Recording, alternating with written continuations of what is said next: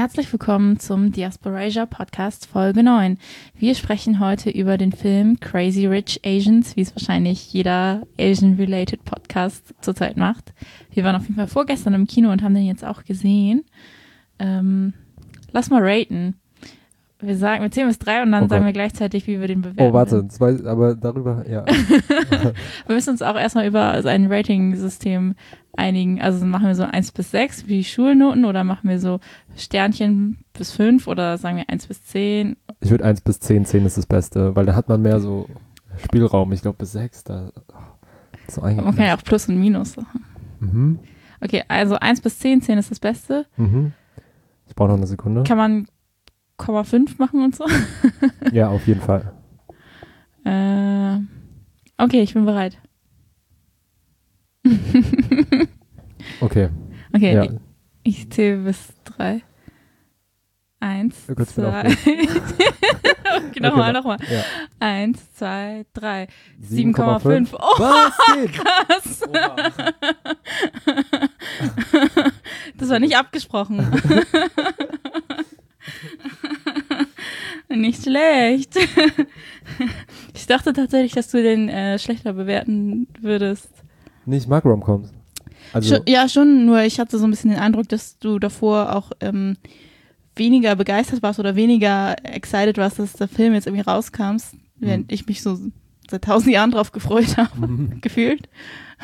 ich glaube, weil ich nicht wusste, dass es so eine Romcom war. Ich dachte, es wäre so ein, also so ein, Roman ein romantisches Drama oder so. Und da mag, die mag ich nicht so gerne.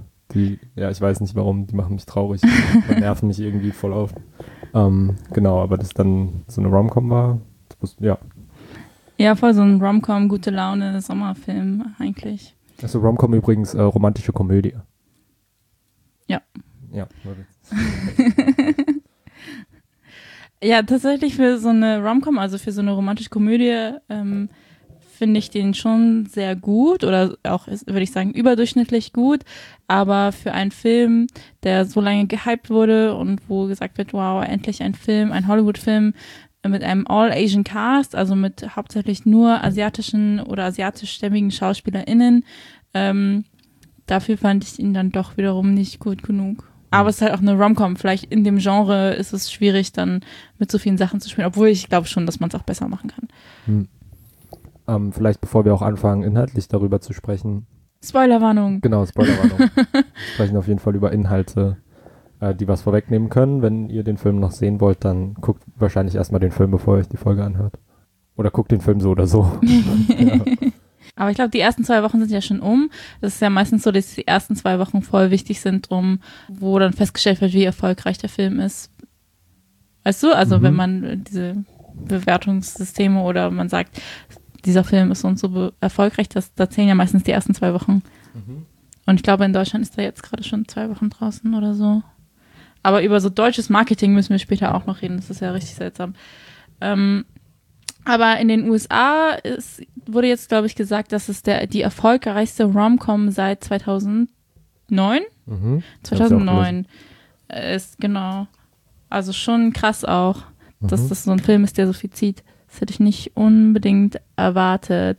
Also ich vergleiche den, also ich vergleiche voll oft den Hype, auch so vielleicht ein bisschen mit Black Panther. Mhm. Ähm, aber gleichzeitig habe ich irgendwie doch gedacht, dass das ähm, da eben dadurch, dass es eine Rom-Com ist und vielleicht auch so ein bisschen, ja, Rom-Coms so zu Frauen gemarktet, vermarktet werden, anstatt Mhm. das irgendwie, weil Black Panther eher so ein Film ist, der also allgemein vermarktet wurde oder nicht genderspezifisch vermarktet wurde und so ein, irgendwie ein größeres Publikum darüber ziehen würde, war ich doch ein bisschen überrascht, dass Crazy Rich Asians als Rom-Com so gut gezogen hat.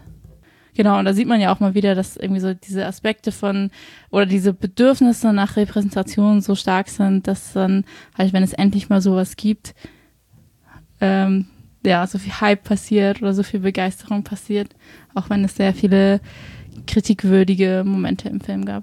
Voll. Also ne, ganz offensichtlich irgendwie so klassistische Elemente irgendwie.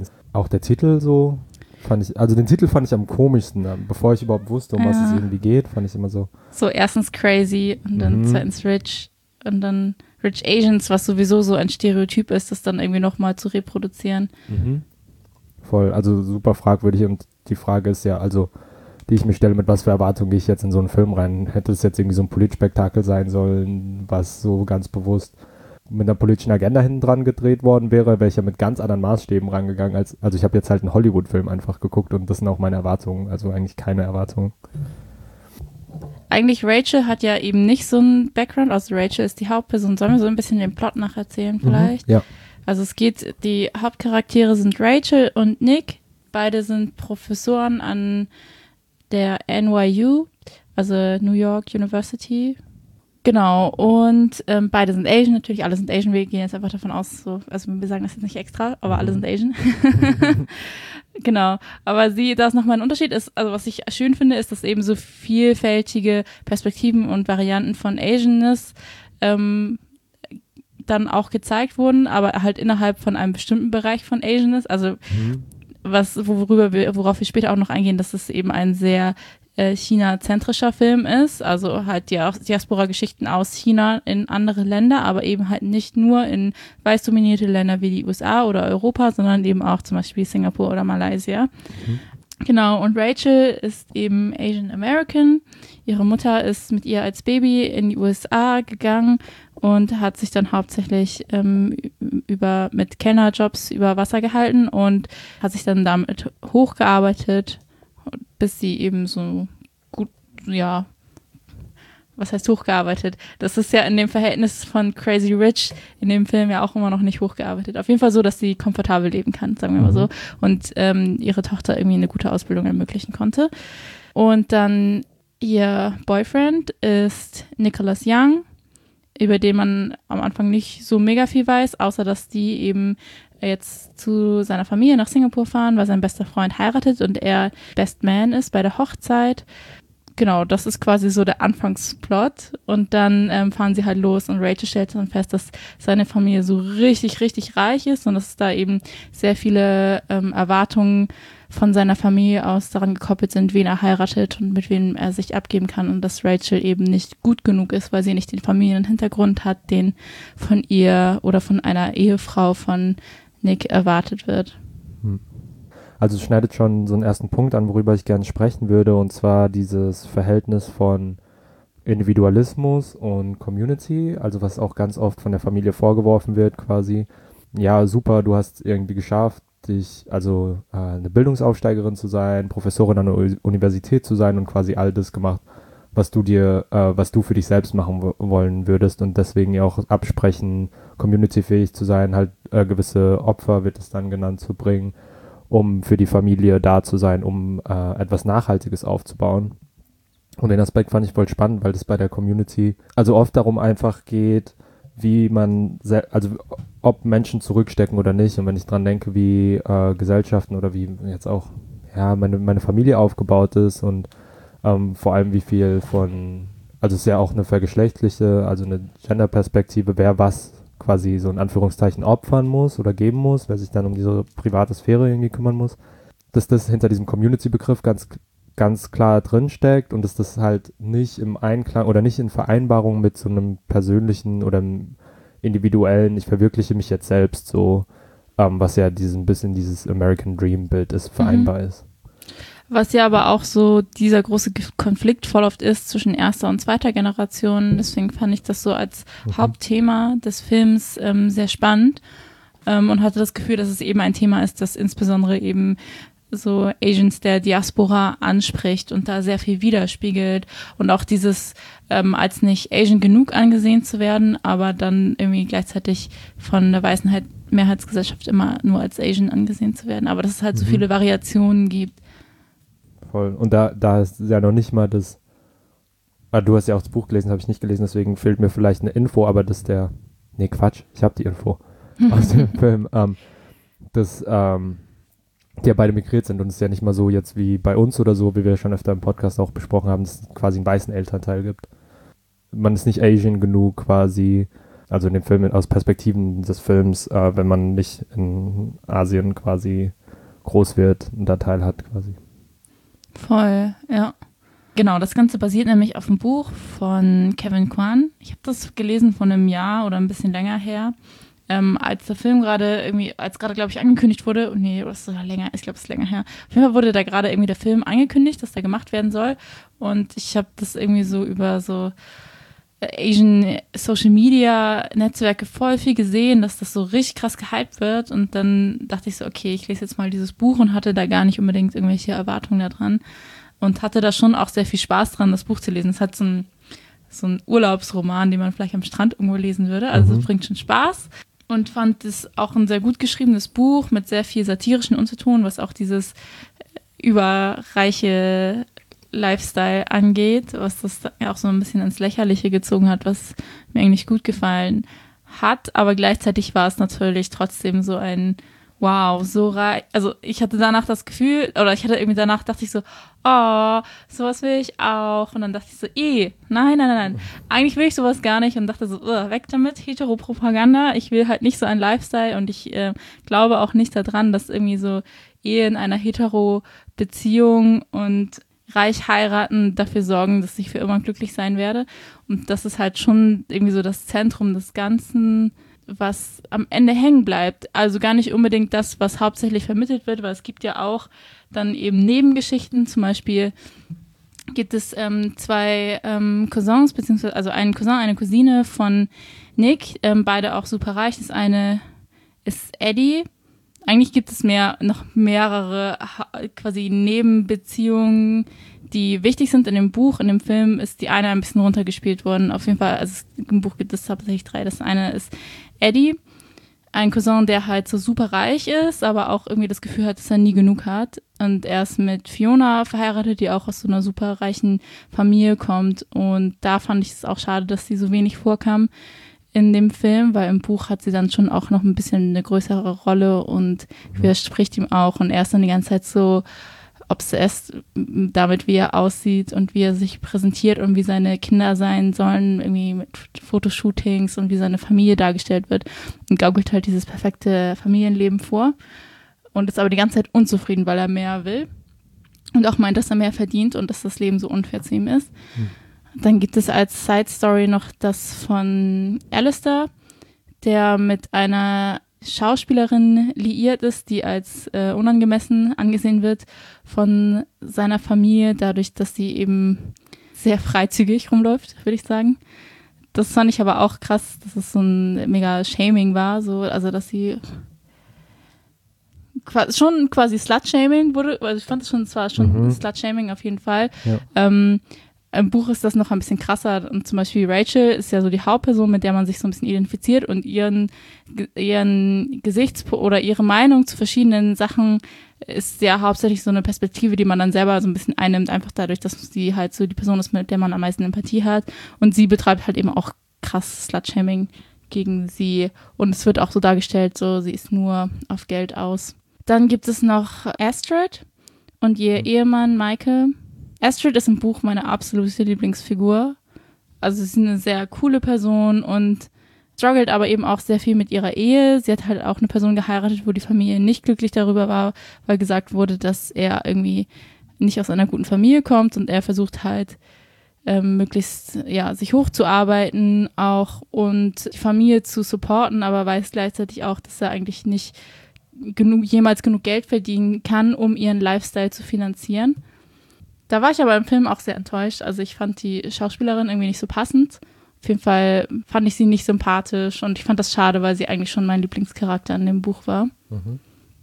Genau, und da sieht man eben so verschiedene Variationen auch von, wie eben dieses Idealbild, ähm, das irgendwie so gezeichnet wird oder wo dann irgendwie von der Familie ausgegangen wird, so, das gehört dazu, du musst eben eine passende Frau heiraten und bestimmt auf bestimmte Art und Weise leben und das ist irgendwie gut für die Community und das macht dich glücklich, nachhaltig und dass dann zum Beispiel die Mutter von Nick, Eleanor, dass sie dann eben solche Sachen sagt, wie so, ja, ähm, du glaubst vielleicht, was, dass dich das jetzt glücklich macht, aber das ist halt nicht echt sowas.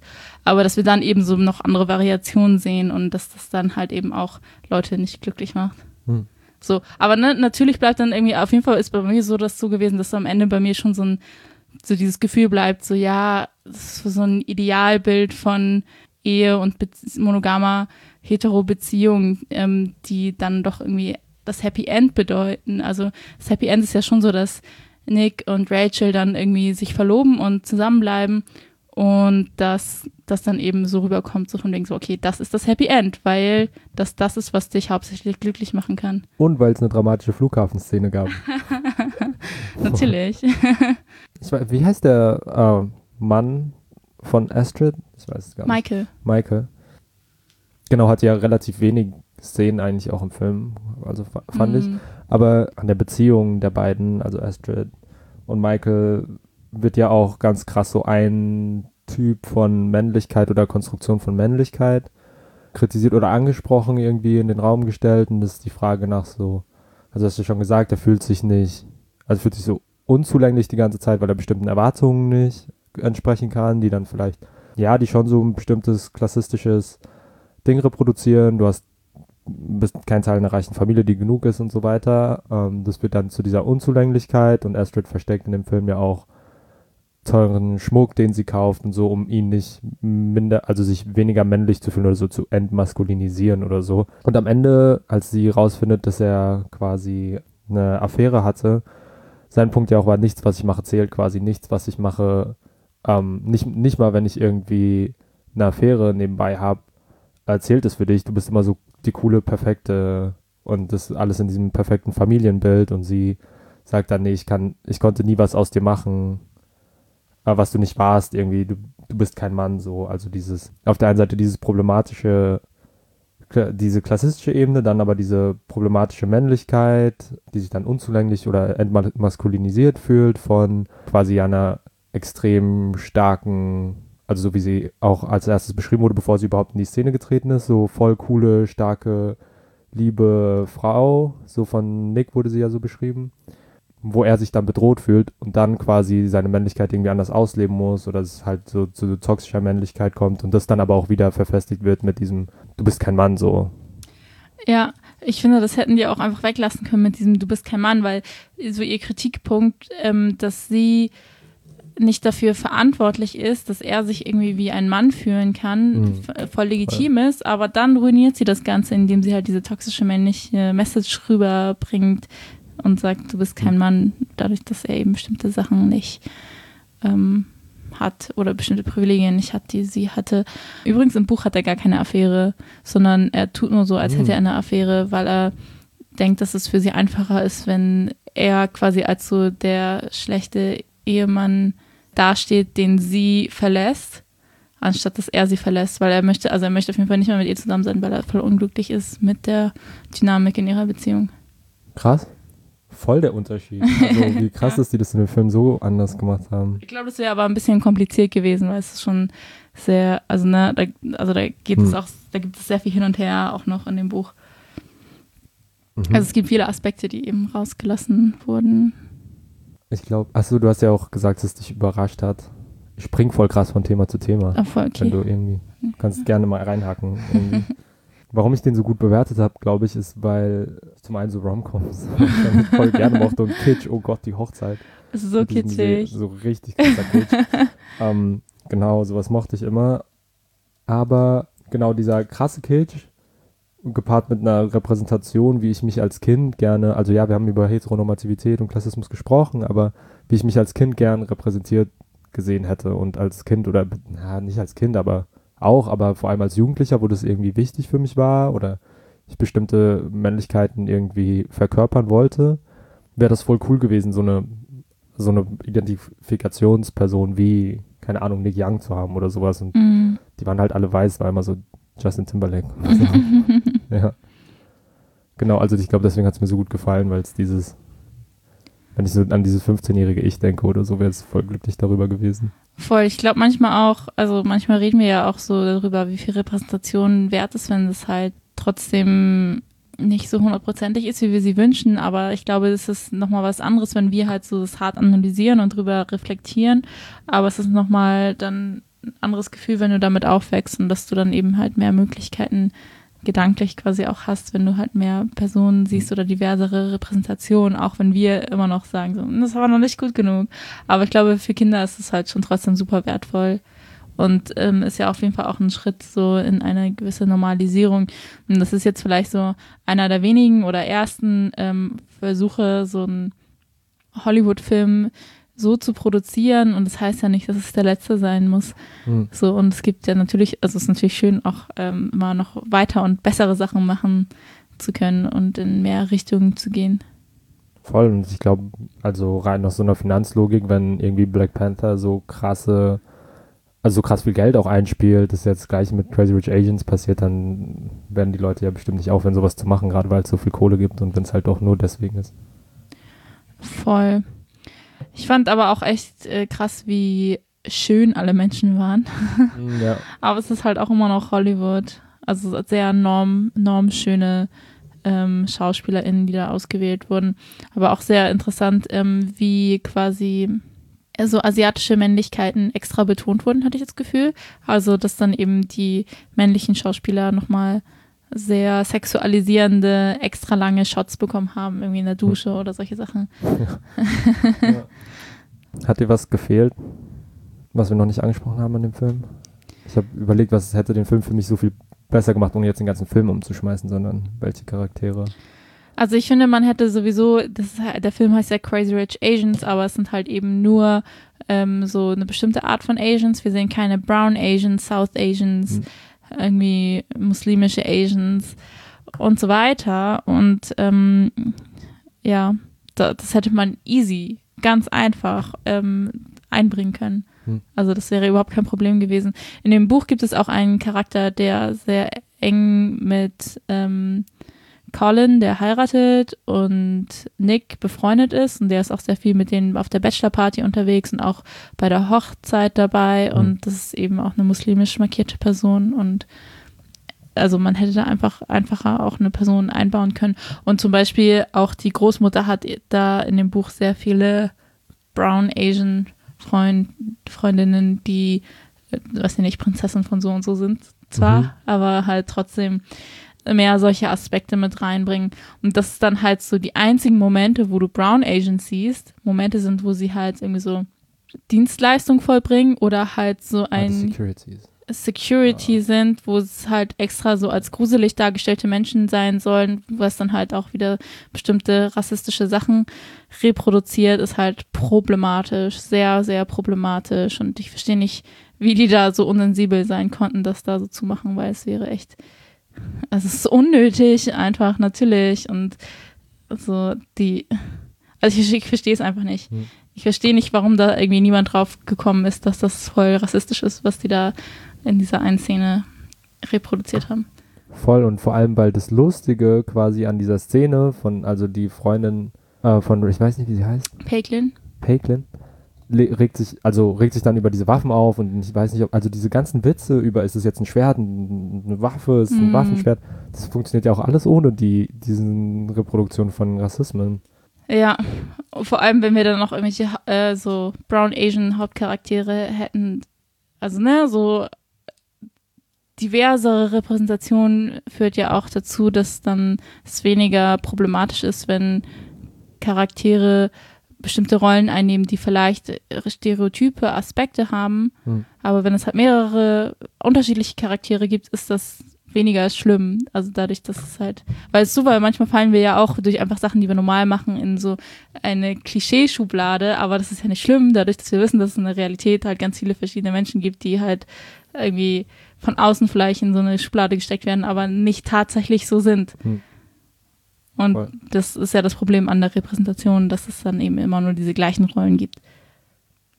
Wahrscheinlich sollten wir, ähm, haben wir das schon mal gemacht? Bestimmt haben wir das gemacht. Ich empfehle das mal überall von Chimamanda Ngozi Adichie, den TED Talk Danger of the Single Story. Ich glaube, das haben wir letztens schon mal gesagt. Auf jeden Fall, wir machen das nochmal. Wir tun das euch in die Infobox. Schaut euch diesen TED Talk an. Und was ich mir sonst noch gewünscht hätte, es gibt ja einen queeren Charakter, Oliver, das ist auch ein Cousin von Nick. Ähm, und ich fand den krass Klischee auch. Der ist leider im mhm. Buch auch so Klischee. Mhm. Dem hätte man auch eine bessere Story geben können. Voll. Ich, überhaupt queere Repräsentation fand ich nicht so cool. Ja. In dem Film. Ja, lass mal auch über die Mütter sprechen in mhm. dem Film.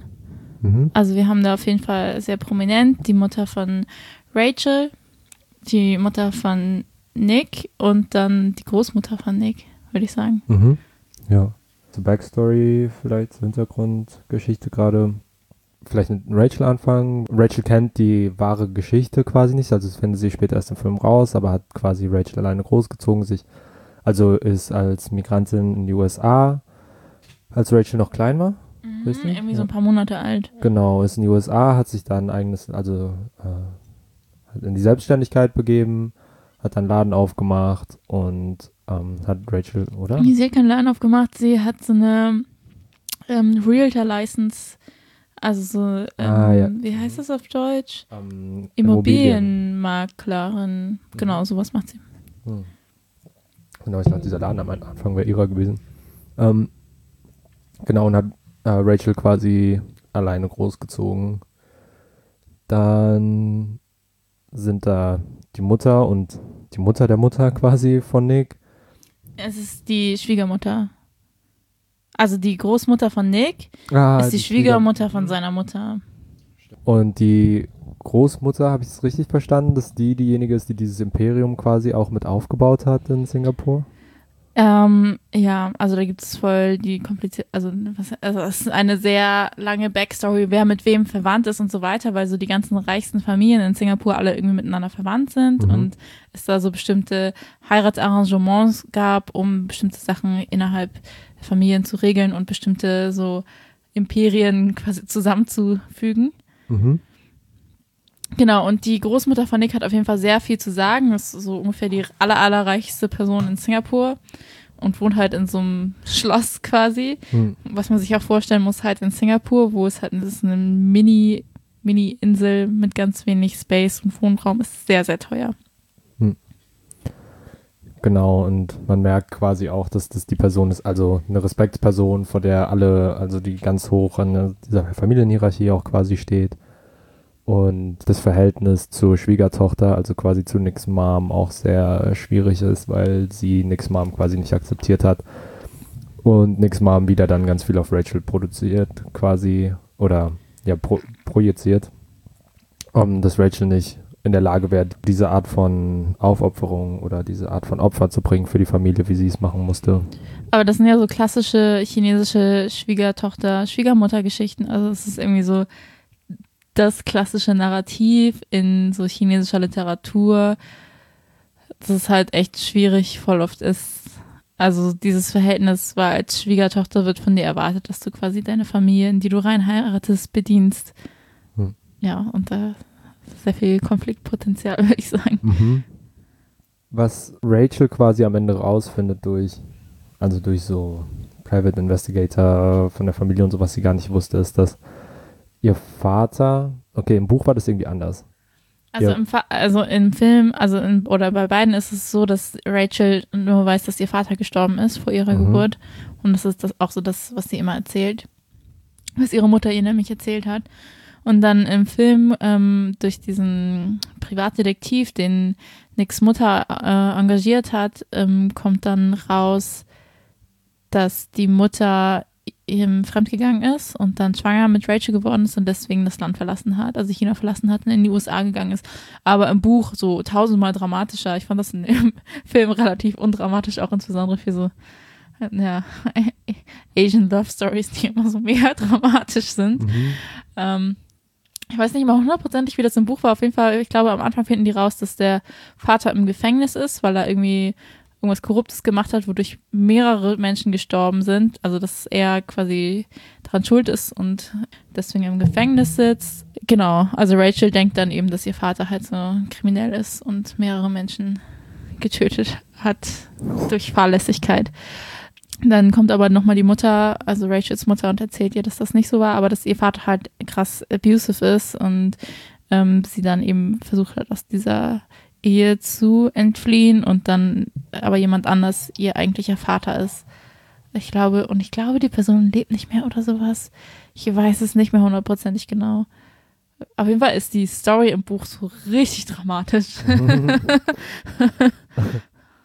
Genau, und ich finde, also ich finde da auch die Geschichte, die Backstory, die ihre Mutter bekommt, sehr spannend und thematisiert eben auch noch sehr viele Aspekte, also sowas wie häusliche Gewalt und patriarchale Strukturen, wie schwierig es ist, da rauszukommen, wie Ehe auch eben halt so ein Gefängnis sein kann, in dem du eingesperrt bist, wo du halt noch schwieriger rauskommst, wenn du in einer missbräuchlichen Beziehung bist. Genau. Genau, und eigentlich auch die einzige Darstellung und ein Film ja auf jeden Fall eine sehr indirekte Darstellung von dieser Art von gewaltvoller Männlichkeit auch in dieser mhm. Beziehung. Also es findet in der anderen Beziehung gar nicht, mm, kommt die, also es gibt keine Beziehung, wo da dieses Bild stattfindet. Ja, im Buch ein bisschen, aber auch nicht so direkt. Also da mhm. gibt es ja Eddie, den einen Cousin, der halt auch sehr cholerisch ist. Ich ah. glaube, in dem Buch gibt es da auch eine Situation, das war irgendwie vor der Hochzeit, wo das eine Kind seinen einen Anzug, den er anziehen wollte, wo er geplant hat, dass die ganze Familie irgendwie so ein bestimmtes Color Scheme verfolgt, wo das eine Kind irgendwie so Fanta auf seinen Anzug ähm, verschüttet hat und er so richtig ausrastet und sein Kind schlagen möchte weil sein Anzug ruiniert ist. Und die zwei anderen Anzüge, die er hat, hat er schon mal getragen. Deswegen muss auf jeden Fall ein neuer Anzug sein, der auch maßgeschneidert ist für die Hochzeit. Und der mhm. rastet so richtig krass aus. Aber da seine Ehefrau Fiona schreitet da auf jeden Fall sehr bestimmt ein, was, also wo es sehr schade ist, dass sie halt sehr unbeachtet und sehr passiv in dem Film ist. Hm. Wer war eigentlich dieser andere Cousin? Oder war Alistair, der mit der Schauspielerin? Nee, der der die dann auf die Insel geflogen hat mit diesen Helikoptern. Bernard? Ja. Ich glaube, ich weiß gar nicht, der ist glaube ich nicht mit denen ver äh, verwandt. Äh, oder Ach, so. Das war der Ahnung. Bully, das war dieser. Ja, ja, genau, ah, genau. Okay, gehört gar nicht zur Familie oh Gott, quasi. Der, der, ist auch krass schlimm. Hm. Also richtig furchtbar. Aber das ist der einzige Charakter, der dann so dargestellt wurde, wie bei Hangover gab es diese Person, also so wie asiatische Männlichkeiten voll oft dargestellt werden in Filmen, so krass exzessiv und so. Und so lächerlich mhm. und eklig. Mm, ja. ja. Aber es fand ich, also ich fand den Charakter krass schlimm. Aber, aber ich fand diese Darstellung nicht so schlimm, weil es nicht. Weil es nicht die einzige war. Eben, ja. Genau. Ja, und der Bruder von Peiklin, der ist auch richtig creepy. Der hat die ganze Zeit irgendwie so Fotos von Rachel gemacht und es war auch irgendwie so als Witz, aber gleichzeitig dachte ich die ganze Zeit, das ist eigentlich nicht witzig, sondern einfach mhm. nur problematisch und eklig. Ja, mega übergriffig und äh, ihn ja auch dann so quasi als diese, also zum einen als Witzfigur darzustellen und zum anderen als, als so krass übergriffige Person, der das dann nicht übel genommen wird, wenn die so diese Übergriffe ja. begeht. Da gibt es ein sehr gutes Video, das analysiert, das heißt Adorable Misogynists, ähm, das hauptsächlich das an Hand von Big Bang Theory analysiert, wie halt so Leute als geeky und so, aber trotzdem irgendwie liebenswert dargestellt werden, aber krass sexistisch dabei sind und sehr so grenzüberschreitendes Verhalten an den Tag legen, aber das irgendwie so akzeptiert und auch normalisiert wird. Das verlinken wir auf jeden Fall auch noch in der Infobox. Hm. Aber zurück zu den Müttern. Wir hatten ja eigentlich über die Mütter geredet, wir sind ein bisschen abgeschwiffen. Ja. Ja, ich glaube, einer meiner Szenen, die mich, also einer der Szenen, die mich am meisten berührt haben, war auf jeden Fall die Szene, wo die Mutter ähm, nach Singapur geflogen ist, um zu Rachel zu kommen, weil es Rachel nicht gut geht, wo ich so ein bisschen geweint habe, wenn ich ehrlich bin. ich fand das sehr sweet und auch sehr, eine sehr schöne Darstellung von Mutter-Tochter-Verhältnis, die eben nicht so Tiger Mom Stereotyp ist, was wir natürlich auch haben, so in Eleanor, die halt so das Beste für ihren Sohn will und ihn sehr stark pusht hm. und emotional sehr distanziert ist. Aber ich finde es sehr schön, dass wir dann eben auch noch ähm, eben eine diversere Darstellung von so asiatischen oder was ich will immer nicht asiatisch sagen, weil das ist ja auch irgendwie unkorrekt, keine Ahnung, auf jeden Fall so von Erziehungsstilen von Müttern, wo es sonst meistens hauptsächlich so dieses Tiger Mom Klischee gibt. Ja, ein krasser Gegenpol auch, wenn auch vielleicht zu unpräsent, finde ich, zu der Groß, ob, ja, obwohl ich die Großmutter nicht mal so krass Tiger Mom mäßig fand, weil dieser Generationenkonflikt quasi, was sie ihrer Stieftochter quasi, also ne, an uns, Schwiegertochter, Stieftochter, äh, Schwiegertochter an Unzulänglichkeiten vermittelt hat ähm, das sehen wir nicht direkt, das, das bekommen wir nur erzählt. Genau, mhm. und dann man schon viel liebevolle, also eine sehr, sehr liebevolle Seite sieht, wie sie Nick quasi großgezogen hat. Also dass Nick quasi auch bei der Großmutter aufgewachsen ist. Was die Mutter, seine Mutter so arrangiert hat, damit sie sein mhm. Lieblingskind, also sein Lieblingsenkelkind wird. Was genau. ja auch voll krass ist. Genau, dass ähm, da, dass da schon einen starken Kontrast gibt, so zwischen diese, sage mal, Fassade nach außen, aber was kann eigentlich dahinter stecken? Also schon eine diversere Perspektive, finde ich, als jetzt bei der Mutter. Mm. Aber ich fand es schon krass, dass dann natürlich auch wieder so, wenn irgendwas schief geht mit Nick, dann ist natürlich seine Mutter schuld und hat ihn Mhm. schlecht erzogen und das wirft die Großmutter ja auch irgendwie vor. Oder auf jeden Fall, das ist halt voll so ein Geiselnahmesystem von wegen, benimm dich nicht falsch, sonst machen wir deine Mutter fertig. Also so habe ich auch immer das Gefühl, also keine Ahnung, wenn ich, also ich weiß, wenn ich mich daneben, daneben benehme, dann wird meine Mutter dafür fertig gemacht und nicht ich. Oder wenn ich irgendwie so bei Familienveranstaltungen bin und dann die ganze Zeit rumpöbel, weil Leute problematisch sind, werde nicht ich dafür fertig gemacht, sondern meine Mutter. Und das ist schon irgendwie so ein Mechanismus, der voll oft greift, wo du dann denkst, okay, ich will nicht, dass meine Mutter fertig gemacht wird, deswegen benehme ich mich so, wie es von mir erwartet wird, obwohl ich das eigentlich nicht okay finde. Voll. Unabhängig von der Darstellung kenne ich das aber auch krass aus dem richtigen Leben quasi, dass die Verantwortlichen diejenigen sind, die die Kinder großgezogen haben.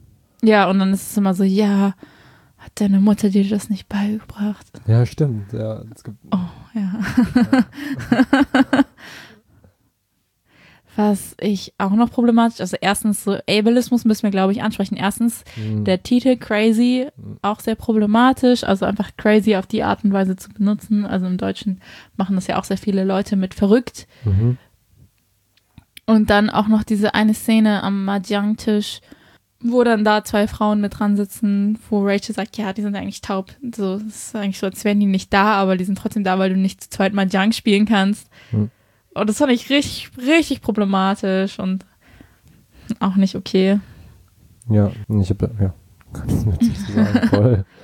Und natürlich ist die Norm wieder gesetzt, dass alle Körper able-bodied sind, so wie man sie sieht. Ja. Ja, ich, hat- wir hatten ja vorhin gesagt, wir sollten über deutsches Marketing sprechen. Lass mal machen. Kurz. Eigentlich gibt's da gar nicht so viel zu sagen, sondern nur so, what the fuck, was ist los? Die haben den Film in Deutschland nicht Crazy Rich Asians genannt, sondern Crazy Rich. Die haben die Filmplakate geändert, sodass dieser ganze Hintergrund, der so spezifisch Asian äh, aussehen soll, zu einem Stadthintergrund gemacht. Hä? Hä? Ich weiß auch nicht, was dahinter stecken. Also was soll denn dahinter stecken? Haben die irgendwie gedacht, Die haben Asian gedacht, so niemand will einen Asian-Film sehen, deswegen versuchen wir das Ah. Asian bestimmt runter zu, runterzuspielen. Also so stelle ich mir vor, was die sich gedacht haben. Was denken die, also oder was steckt da sonst hinter? Die wollen ja, Political Correctness. Nee. nicht mehr Asian sagen. ich darf gar nichts mehr sagen heute. Es ist alles seltsam. Ich weiß auch nicht. Der ist auch nicht so erfolgreich in Deutschland, der Film, aber das Marketing ist halt auch einfach sehr seltsam. Hm. Ja, ich glaube auch, weil das eine bestimmte Arbeit ist an ähm, Menschen in Communities und betroffenen Communities, die also die in Deutschland einfach noch nicht so geleistet wird wie in den Staaten. Also es hat auf der einen Seite mit Migrationsgeschichte zu tun, auf der anderen Seite mit der Geschichte des Kampfes quasi und den Perspektiven, die irgendwie laut wurden. Ähm, genau, die in Deutschland einfach viel weniger im öffentlichen Raum so zu sehen sind, habe ich das Gefühl, als in den Staaten. Ja, mega. Vielleicht, weil wir jetzt gerade so viel über die negative Aspekte sprechen, vielleicht sollten wir ein paar Sachen sagen, die uns richtig gut gefallen haben. Mhm. Ja, bei mir, wir haben es auch schon ein bisschen angesprochen, aber so die Repräsentation, Leute zu sehen, so mit denen ich mich identifizieren kann, die aussehen oder mehr aussehen wie ich, so phänotypisch jetzt als in allen anderen Filmen oder dann halt es diese eine bestimmte Form von Asianness gibt mal im Film, die halt dann krass problematisch dargestellt wird. Also einfach zu sehen, so es gibt so tausend verschiedene Arten Asian zu sein, mm, auch wenn da noch nicht alle oder wenn da halt immer noch zu wenige abgedeckt wurden. Mm, Kitsch. Ich mag Kitsch. Yes, Kitsch, auf jeden Fall. Ja, ich glaube, so ist. Und nicht, äh, also das mit der, das mit der Flughafenszene am Ende hätte ich mir schon fast gedacht. Aber ich fand die Story oder den Plot nicht so krass vorhersehbar, wie er dann gelaufen ist, indem Rachel quasi gesagt hat, so, ey, ich habe jetzt äh, von mir aus abgelehnt, um dieses Opfer quasi für deine zukünftige Familie zu bringen. Das war für mich ein Move, sonst denke ich immer, okay, ich weiß jetzt eh ganz genau, was passiert. Und Mm. das war ein Move, den ich nicht erwartet habe. Mm. Und bei dir? Kitsch, auf jeden Fall. Habe ich richtig gefeiert. Ähm, außerdem gab es sehr viele Referenzen, die vielleicht mir mehr zugesprochen haben, weil sie eher aus so einem chinesischen Kulturkontext kommen. Ähm, und die Musik auf jeden Fall, voll viele so Mhm. Chinese Classics dabei. Ähm, und ich mochte alle Aunties voll gerne. Ich mag so, so Auntie-Culture voll gerne. es hätte viel mehr Aunties geben müssen. Also halt so Tanten, so chinesische Tanten. Das ist schon so ein Ding einfach. Und die sind alle immer so witzig. Ich liebe die. Und es gab halt einfach sehr viele Momente, die ich für sowas gefeiert habe, weil du sie halt so selten in so einem Kontext siehst. Oder es dann halt eben nur sehr irgendwie spezifische Filme sind. Also, weil ich habe das Gefühl, dass irgendwie so ein Film, der allgemein zugänglicher ist, als zum Beispiel The Joy Luck Club. Ich weiß nicht, ob du das Buch oder den Film kennst. Das ist eigentlich auch so der, das Buch oder der Film zum Thema so Chinese American Diaspora. Ähm, und der aber auch sehr, oder ich habe das Gefühl, mehr spezifisch irgendwie so chinesisch ist und das ist irgendwie so ein sehr moderner, zeitgenössischer, globaler Film auch einfach und Mhm. dadurch, glaube ich, irgendwie ein bisschen zugänglicher vielleicht. Mhm. Ich habe auf Twitter ein paar komische Posts gesehen von Leuten, die, die geschrieben haben, so, oh, mir ist danach erst aufgefallen, dass das ja alles nur Asians sind. I don't see color mäßig. So. ja, ja, oh, ich weiß nicht. Aber äh, auf jeden Fall interessant, wenn der Film sowas hervorruft. genau, ich mochte die, Schaus die Schauspielerin, ich mag Constance Wu sehr gerne, die halt Rachel gespielt hat. Ich mag sie von Fresh of the Boat sehr gerne. Ich fand ähm, sehr interessant, Aquafina zu sehen, die Rapperin als erste so schauspielerische Rolle, die sie gemacht hat, glaube ich. Auf jeden Fall habe ich sie noch nie irgendwo anders in einem Film oder sowas gesehen. Und sie war schon sehr witzig.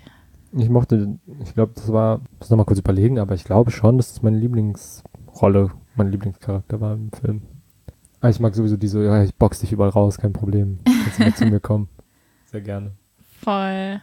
Ja, und auch irgendwie, ich hatte das Gefühl, so bei ihrer Familie, die sind halt auch so krass rich und dass die halt, also das ist einfach so lächerlich rich. war. Ja. Also solche Momente sind ja woanders auch noch angeklungen, also auch bei Nicks Familie, bei dieser Hochzeit oder bei dieser Party ganz am Ende mit diesen Synchronschimmerinnen, wo es einfach nur so richtig lächerlich war. Diese, diese Party auf dem Boot, auch wo sie rausgeflogen wurden mit so Helikopter. Also das ist so was Absurdes. Ja. Okay, Endfazit? Mhm. Also, ich ziehe für mich raus, dass genau die Wichtigkeit von Repräsentation, auch wenn da noch viel gemacht werden kann, mm, ein cooler Plot, viel Kitsch und also was positiv ist, schon so ungefähr viermal gesagt während dieser Folge. Rundum einfach, also ne, am Ende doch nur ein Hollywood-Film, aber für mich cooles Entertainment so, also wirklich, es war halt irgendwie äh, ein sehr krass entertainenden Charakter. Und ich, ich glaube, egal, ob ich mich jetzt nie mit Politik beschäftigt hätte in meinem Leben oder so Fragen von Repräsentation oder wenn ich mir einfach nicht dessen bewusst wäre oder so, hätte ich den Film einfach unterhaltsam und so empfehlenswert gefunden. Mhm, Genau. voll. Coole Charaktere und äh, diverse Abbildungen von Männlichkeiten, vor allem, also das fand ich sehr extrem, aber ne, also natürlich aus, aus einer bestimmten Perspektive einfach, aus der ich spreche, ich ein besonderes Augenmerk natürlich irgendwie darauf habe, wo sehe ich mich gerade oder wo hätte ich mich vor fünf Jahren gesehen und wo könnte ich mich sehen und so. Äh, genau, und dass da viel, auf jeden Fall viel besser gemacht wurde als in den meisten, alles, genau, in den meisten anderen Filmen. Mhm. Ja, ja, das mit der Repräsentation, ich finde das immer so schwierig. Gleichzeitig denke ich so, yay, voll gut, aber gleichzeitig denke ich auch so, Repräsentation an sich ist nicht revolutionär, wenn dadurch Mhm. irgendwie so der Status quo aufrechterhalten wird oder bestimmte quasi in Anführungszeichen andere Gesichter die gleichen problematischen Strukturen propagieren und reproduzieren.